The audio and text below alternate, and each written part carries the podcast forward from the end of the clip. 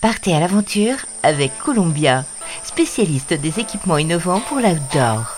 Avec Columbia, suivez la piste de ceux et celles qui font de leur vie une aventure.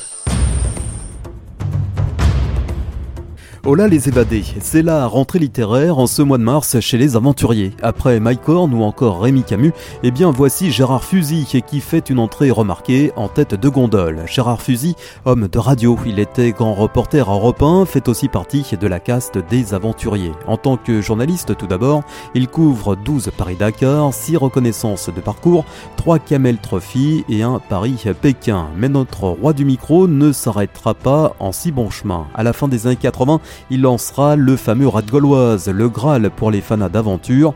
Nouvelle-Zélande, Costa Rica, Nouvelle-Calédonie, en passant par Madagascar, la Malaisie ou encore par l'Argentine, Gérard, coiffé de son éternel chapeau de baroudeur, fait alors euh, de la planète son terrain de jeu. Aujourd'hui, eh bien, c'est dans un livre intitulé Aller où personne ne va que le Globetrotter se raconte. Ce livre, je l'ai écrit parce que euh, on me posait sans arrêt des questions sur euh, mon passé, enfin des choses que j'avais vécues, et surtout on me demandait en permanence comment j'avais eu l'idée du raid gauloise. C'est une époque en plus qui malheureusement est terminée, il y a autre chose maintenant, mais c'est quelque chose qui a existé, qui a fait rêver, qui a emmené beaucoup de gens dans des endroits euh, vraiment intéressants, et surtout des endroits dont on ne parlait pas avant, et donc euh, ça m'a incité à faire ce bouquin.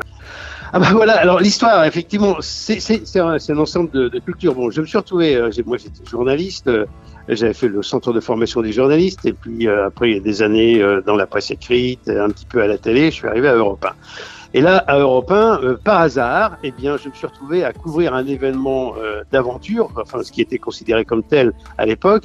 C'est Philippe Gildas qui vient un jour me, me, voir à mon bureau dans la rédaction d'Europe et qui me dit Est-ce que tu sais faire du bateau? À son ton, j'ai compris qu'il fallait que je dise oui. Et voilà Gérard Fusy qui se retrouve donc sur le pont pour battre le record de la traversée de l'Atlantique. De là, lui viendra alors l'idée du fameux raid, le raid gauloise. Alors l'époque raid gauloise, pour moi, ça a été d'abord euh, le souvenir c'était euh, euh, la, difficulté du début quand même. Parce qu'une fois qu'on a un concept, ça, bon, euh, on se dit, je tiens, je vais faire des équipes qui vont se déplacer sans moyens mécaniques, hein. non seulement motorisés, mais même mécaniques, c'est-à-dire qu'il n'y avait pas de VTT, et, et, et puis avec les moyens qui sont adaptés à une région, etc. Les Néo-Zélandais sont très très forts. Ils Disons qu'on voit, euh, je sais pas s'ils sont entraînés exprès pour ça, mais ils sont, ils sont hyper rustiques. Bon, j'écris un truc qui s'appelle euh, l'aventure authentique, hein, et, euh, et, puis je, trouve je, rencontre des gens, des, sponsors potentiels. Donc je trouve à ce moment-là un, premier sponsor, puis un deuxième, et puis finalement, bon bah c'est la CETA qui disait ne plus vouloir vouloir créer autre chose qu'avec sa marque vendre autre chose que des cigarettes. Donc et je me suis mis avec eux.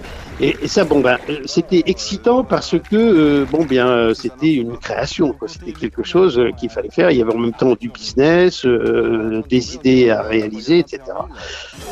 Moi, je pensais pouvoir le faire en 4 heures. On va. Et puis, euh, bon, bien, le, le, le, grand souvenir, ça a été la première reconnaissance en, en Nouvelle-Zélande, effectivement, qui était un endroit qui ressemblait un petit peu à la Terre de Feu où j'avais eu l'idée, mais avec euh, une, quand même des moyens logistiques d'un pays occidental, quoi. Oh là là. mais, mais, bon, évidemment, euh, il y, y, avait de l'excitation à tous les niveaux. Hein. Trouver les moyens, trouver l'équipe, trouver les concurrents, euh, tourner des images pour séduire. Euh, et puis ensuite, euh, le grand moment, c'était le moment du premier départ euh, en Nouvelle-Zélande, quand j'avais 23 équipes venues essentiellement de France, mais un peu de Nouvelle-Zélande et de Belgique. Et puis ensuite, ça a été une montée très rapide, hein, une évolution. Costa Rica, là, j'avais des Américains, des Japonais, etc. Bon.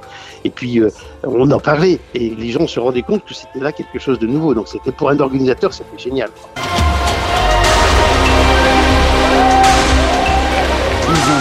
6 jours, 5 heures et 47 minutes. La dernière équipe mettra 4 jours et 5 heures de plus. À quand un nouveau l'Oise C'est toujours possible hein, d'organiser euh, quelque chose qui soit... Et je pense qu'il faudra euh, trouver des, des, idées un petit peu nouvelles. Bah écoutez, j'avais fait une pré-reconnaissance en Mongolie. Et euh, si jamais euh, je devais recréer maintenant euh, un raid aventure dans le même esprit, hein, toujours, hein, pas dans un esprit uniquement sportif, mais dans un esprit d'ouverture et de culture, quoi, en fait, eh bien, ce serait sans doute en Mongolie que je ferais le premier événement. Quoi.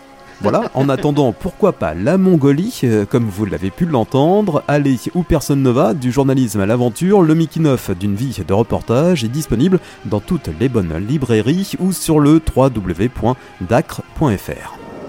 Columbia accompagne les aventuriers depuis plus de 80 ans. Chaussures, vestes, équipements, accessoires. Vivez l'aventure avec Columbia, la marque outdoor pour tous les passionnés d'activités de plein air.